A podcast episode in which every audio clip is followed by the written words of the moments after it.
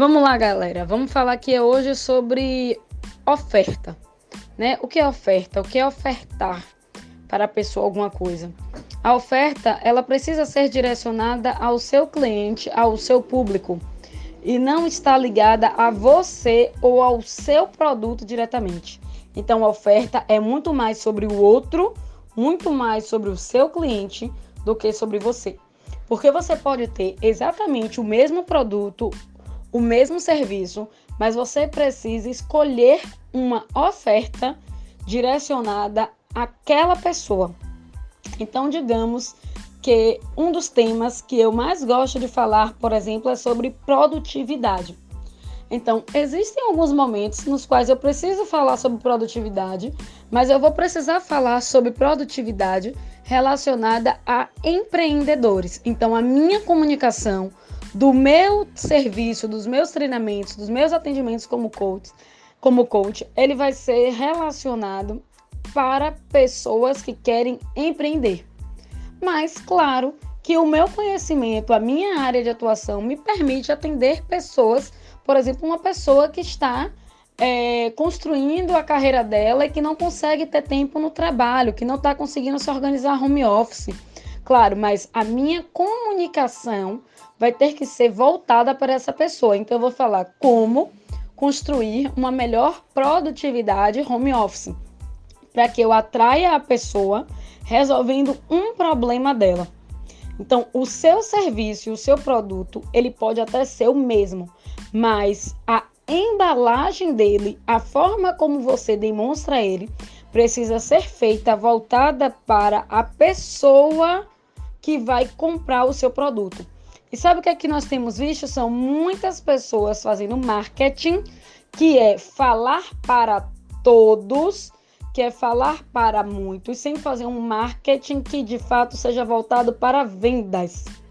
E o que eu proponho é que você venda, que você pense no um a um, que você pense o que é que aquele cliente seu especificamente está precisando hoje, para que você consiga alcançar melhores resultados, para que você consiga realmente direcionar o seu produto, o seu serviço para quem vai comprar de você.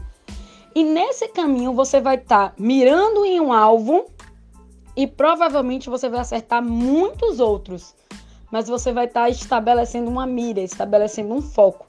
Então, muitas vezes você vai fazer a propaganda ou a oferta direcionada para um cliente, mas claro que o que você diz, o que você fala, outras pessoas vão estar vendo também. Isso vai fazer com que elas venham até você e te perguntem sobre aquilo. E aí é sua oportunidade de se virar para aquela pessoa e vender para ela também.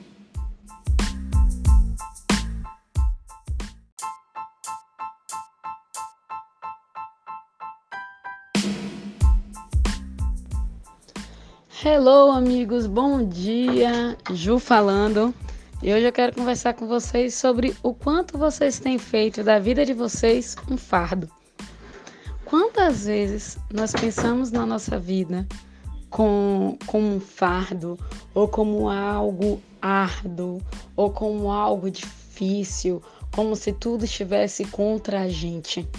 Quantas vezes você se acostumou a ver, talvez, é, alguém que você confiava na sua vida, fosse seu pai, sua mãe ou qualquer outra pessoa te dizendo o quanto a vida era árdua e difícil e o quanto talvez você possa ter se acostumado com isso.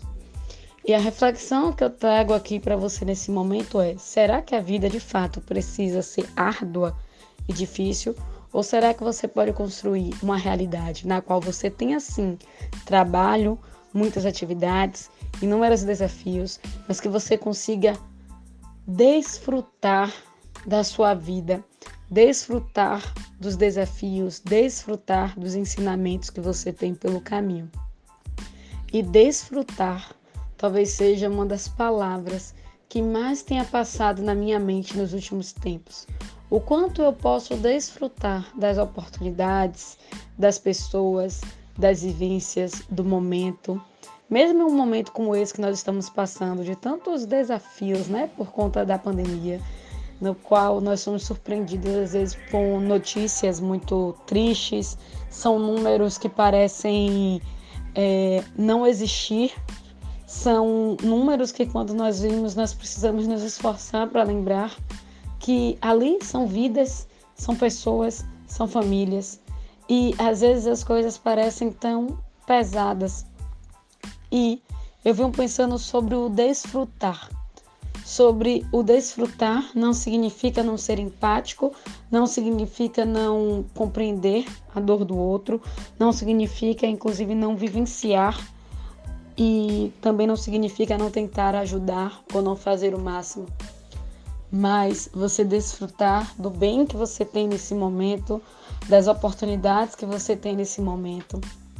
E muitas vezes abrir mão do medo, da angústia e partir para cima daquilo que você deseja, daquilo que o seu coração bate muito forte, desfrutando exatamente do processo do caminho da atividade.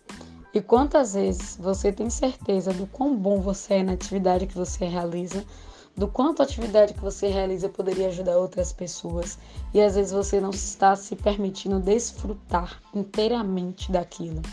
Deixar vir, deixar vir, inclusive os desafios, para conseguir vencê-los, superá-los e aprender cada dia mais, tá bom?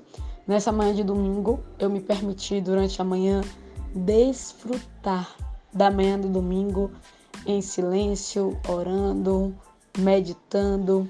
E algum tempo eu iria pensar: nossa, eu preciso correr para fazer coisas, para ter que tomar café, para estar. E hoje eu penso o quanto eu posso desfrutar.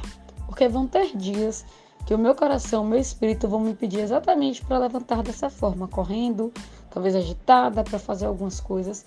E nesses dias que forem assim, eu vou desfrutar daqueles dias. Mas para hoje e hoje, nós precisamos viver hoje.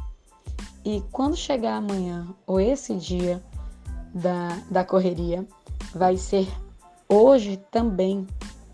Então, te convido a desfrutar do momento, da comida, do som, da música, das pessoas, desfrutar de você e viver o que há de mais e mais e mais profundo na sua alma, tá certo?